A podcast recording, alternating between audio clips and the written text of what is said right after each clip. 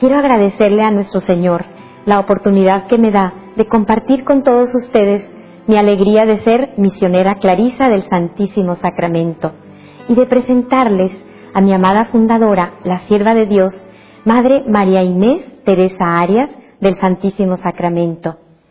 Ella nació un 7 de julio de 1904 de una familia profundamente cristiana y nació en una pequeña ciudad de Ixtlán del Río, Nayarit. Sus padres, el eh, juez de distrito era un abogado, don Eustaquio Arias Arronis, y su madre, doña María Espinosa. La educaron en valores profundamente cristianos. Le enseñaron a amar a Dios por sobre todas las cosas y a la Santísima Virgen. Fueron ocho hijos y Manuelita, como era su nombre de bautismo, Manuelita de Jesús, era la quinta de ocho hermanos. Pues a la edad de 20 años aproximadamente, eh, se realizaba en México el primer Congreso Eucarístico Nacional y ella cuenta en sus escritos autobiográficos que cuando pasaba Jesús Eucaristía en una de las procesiones, Jesús dejó caer sobre ella una de esas miradas que son capaces de transformar. Desde entonces ella no pensaba en otra cosa que ser toda de Jesús. Para esto les quiero decir que Manuelita de Jesús era una chica completamente normal, muy alegre, muy anguera, le gustaba lucir, ser atendida, ir a las fiestas de familia, muy sanas, claro. Pero desde ese momento, desde ese encuentro con Jesús Eucaristía, su vida cambió. Dentro de sí, ella pensaba, yo no quiero otra cosa que ser toda de Jesús. Todavía no sabía de qué manera poder consagrar su vida a Jesús. De tal manera que en 1926 ella se consagró como víctima de holocausto al amor misericordioso.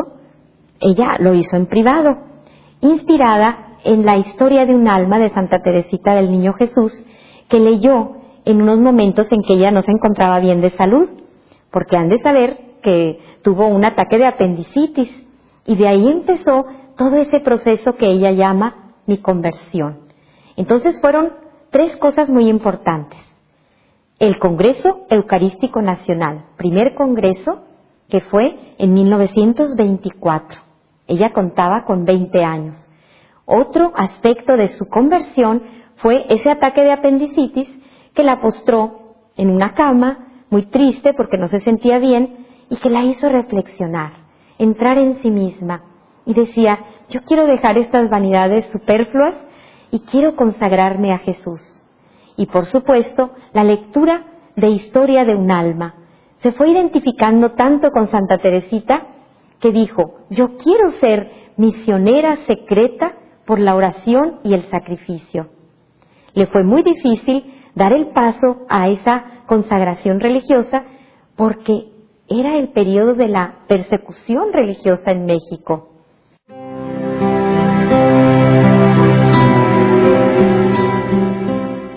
A partir de ese encuentro de Manuelita de Jesús con Jesús Eucaristía en el Congreso, ella empezó a lo que llamamos hoy discernir su vocación.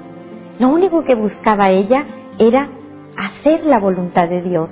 Eso lo tenía tan grabado en su corazón que años más tarde solía escribir con frecuencia, si yo fuera sacerdote, quisiera ser un apóstol de la voluntad de Dios.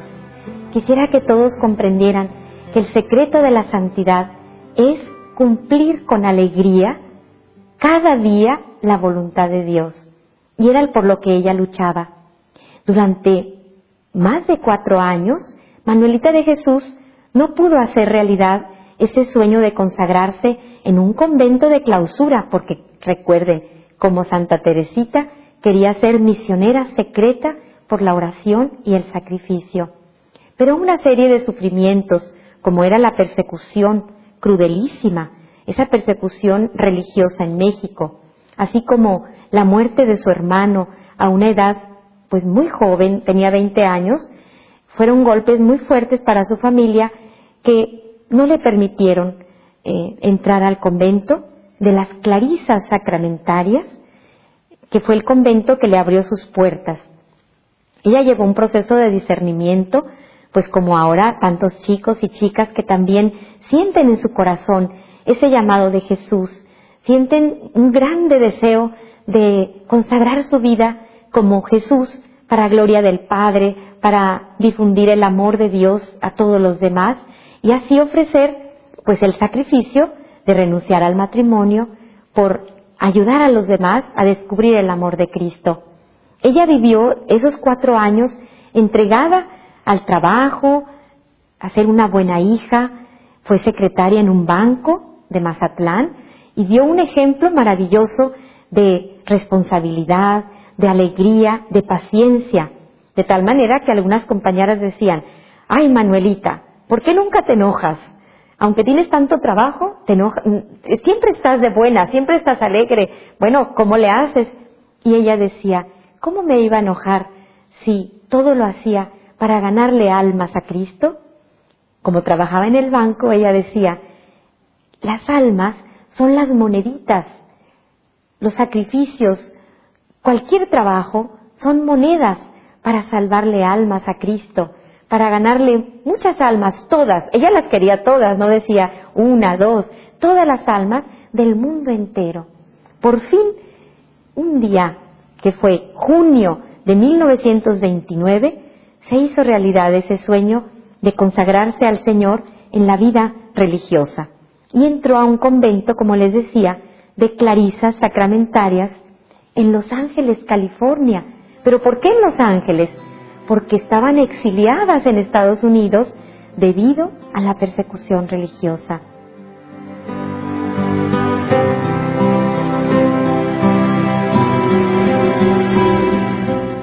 Entró y fue muy feliz desde el primer momento. En diciembre de ese mismo año tomó el velo de novicia y le pusieron el nombre de María Inés Teresa del Santísimo Sacramento. Después, al año siguiente, hizo su profesión religiosa. Quiero decirles algo muy importante que marcó su vida y aún la obra misionera que fundaría 16 años más tarde. La Virgen de Guadalupe, en una imagen bellísima que estaba en esa iglesia de Los Ángeles, California, llamada de Santo Toribio, la iglesia, ahí, ante esa imagen de la Virgen de Guadalupe, María Inés Teresa sintió o tuvo una experiencia mística, la podemos llamar hoy así, una alocución interior, en donde la Virgen Santísima de Guadalupe le decía estas palabras, si entra en los designios de Dios servirse de ti para las obras de apostolado, me comprometo a acompañarte en todos tus pasos poniendo en tus labios la palabra persuasiva que hablan de los corazones, y en estos la gracia que necesiten. Me comprometo además, por los méritos de mi Hijo, a dar a todos aquellos con los que tuvieres alguna relación, y aunque sea tan solo en espíritu, la gracia santificante y la perseverancia final. En esos momentos, Manuelita de Jesús ya Sor María Inés Teresa no comprendió en toda su grandeza esa promesa de María. Yo soy una religiosa de clausura, pensaría ella. ¿Cómo las obras de apostolado? ¿Cómo acompañarme en todos mis pasos? Pero guardó eso en su corazón, como María. Lo conservó en su corazón y dijo, bueno, pues ahora en respuesta yo me comprometo a hacer amar a María del mundo entero. ¿Cómo le voy a hacer? Ofreciendo mi vida toda a María, consagrándome a ella, y Jesús se encargará de que en todo el mundo se conozca la ternura y el amor de Santa María de Guadalupe. Pasaron 16 años, como les digo, donde ella vivió fielmente su vocación de clarisa de clausura, Incluso la que fue su abadesa daba su testimonio, ya que había muerto nuestra fundadora, y nos decía, me dio la impresión que desde que Manuelita de Jesús entró al convento, tenía un objetivo, un anhelo de santidad que no rebajó en ningún momento.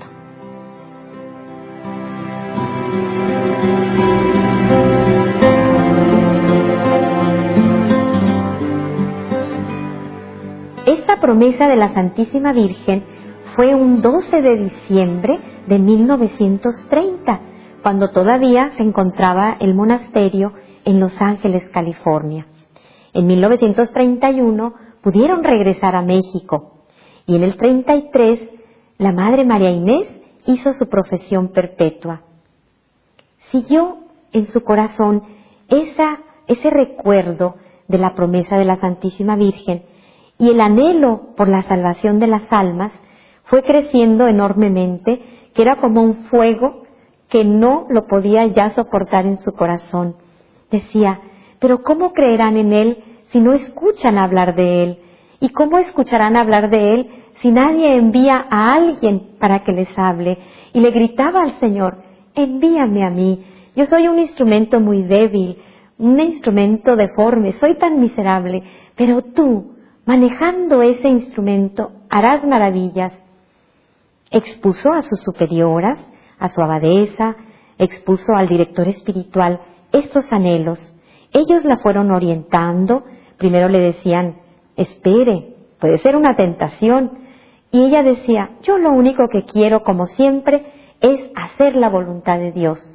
Por eso actuó con una rectitud, una transparencia, que fue lo que a su abadesa le dio la garantía de que era algo de Dios. Incluso cuando le dijeron, déjelo esto en su corazón, no lo manifieste ya, después su abadesa le decía, Sor María Inés, ¿y qué pasó con ese proyecto misional?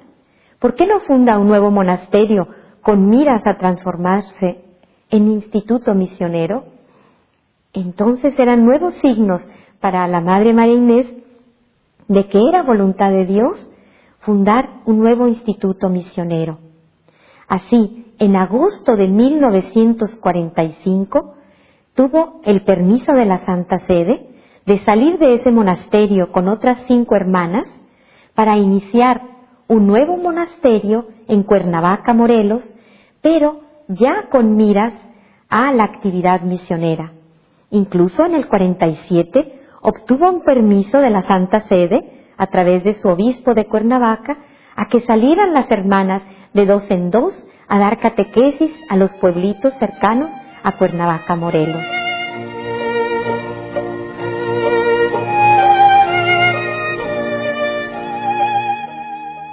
Fue en 1951 cuando obtuvo ya el permiso de transformación de monasterio de clarisas sacramentarias en Instituto Misionero con el nombre de Hermanas Misioneras Clarisas del Santísimo Sacramento.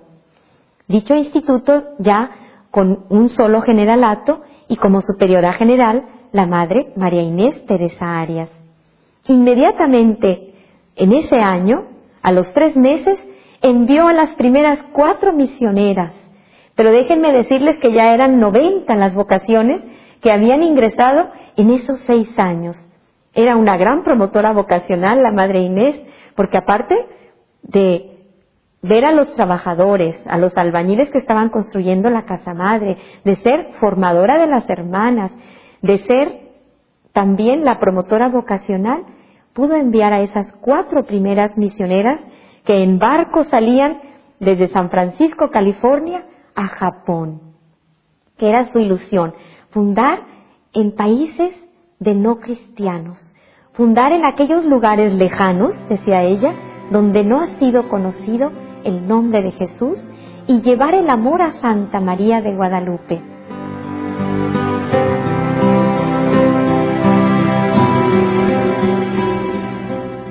La Madre María Inés vivía una vida de intimidad con la Santísima Virgen, de tal manera que para todo lo que hacía la llamaba y le decía, vamos María, ya se ha quedado como una jaculatoria nuestra que para todo decimos, vamos María, porque decía ella, con María todo, sin ella nada. Ella nos trajo a Jesús, ella nos lleva a Jesús. Entonces su vida de amistad con María era muy fuerte y decía, si ella va, yo voy. así como leemos en la Sagrada Escritura en el libro de los jueces. Le dice a Débora, Barak, si tú vas conmigo, yo vengo, si no, no. La primera que entraba a cualquier casa y hasta la fecha es la imagen de la Santísima Virgen de Guadalupe, que es la presidenta y la superiora y la reina de nuestras casas y corazones. Así se fueron siguiendo las fundaciones en California, en Costa Rica, Centroamérica, en Sierra Leona, en África, en Indonesia, en Italia, España, Nigeria, Irlanda, también en India, Corea. Tuvimos también una casa en Alemania que después se tuvo que cerrar, en Saratov, Rusia, en Argentina, que es la última misión. Y así, con el favor de Dios, pues donde hemos sido llamadas y donde se nos necesita, ahí estamos, por su misericordia infinita.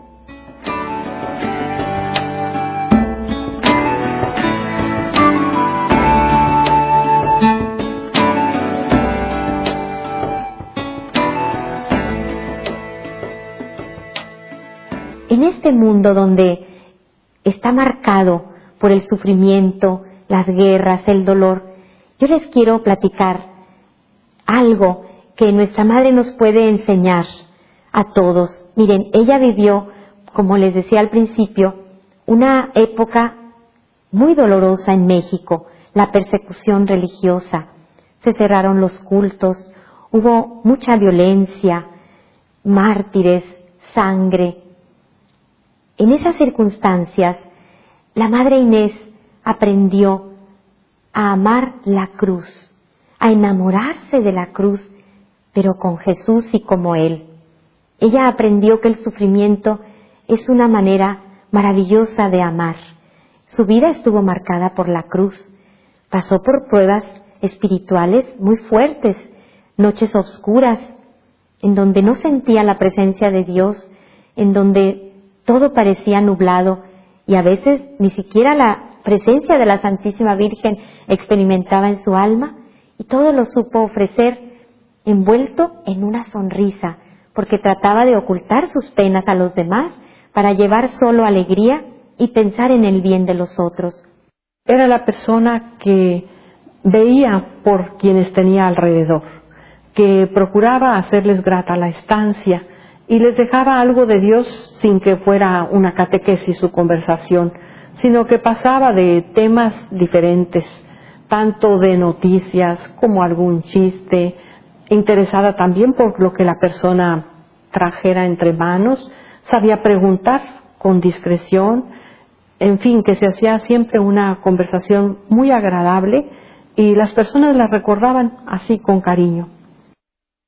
Toda su vida, sobre todo como fundadora, estuvo marcada por incomprensiones permitidas por Dios.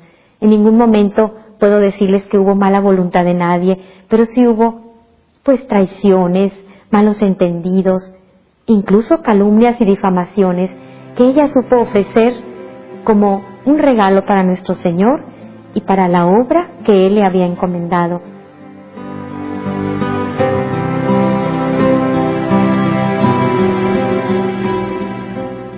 Cuando nos la encontrábamos en la capilla en la mañana o cuando la veías haciendo su adoración, no es que se diera una cosa extraña, pero de verdad que, se veía completamente metida en, el Santísimo, con su mirada fija en la custodia, tranquila, serena.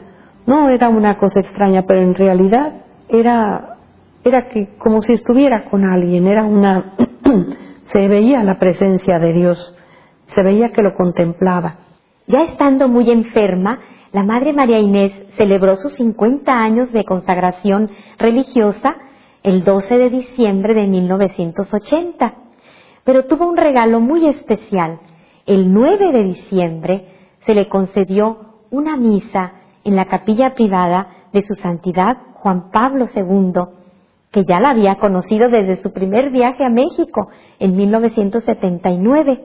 Así que en esa misa en la que participaron muchas hermanas, ella renovó sus votos en manos del Santo Padre y le entregó la congregación. Le dijo que todo era de la iglesia y que en sus manos, que en ese momento era el vicario de Cristo, depositaba esa obra misionera que el Señor le había regalado. El Santo Padre, después de la misa en que saludó a nuestra Madre María Inés y a las hermanas, expresó a unas de ellas, cómo es fiel, cómo es fiel la Madre María Inés. Ella, en 1981, era el mes de julio, día 22, entregó su alma al Señor en un momento muy especial. En la casa general era la tarde, caía el sol, las hermanas cantaban el Magnificat en la capilla, cuando ella en un acto de amor, después de haber dicho, hemos terminado, gracias a Dios, entregó su vida sencillamente así como la había vivido.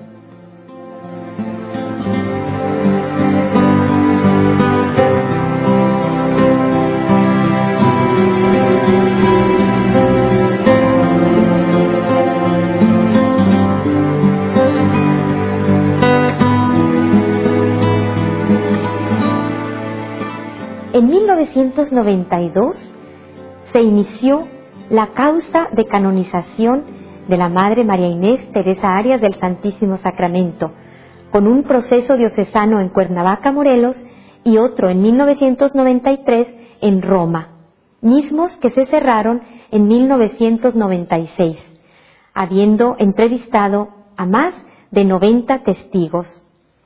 En el año de 1999 se entregó la positio super virtutibus, o sea, sobre las virtudes en, grado heroico que practicó la Madre María Inés y que esperamos el juicio de la Iglesia.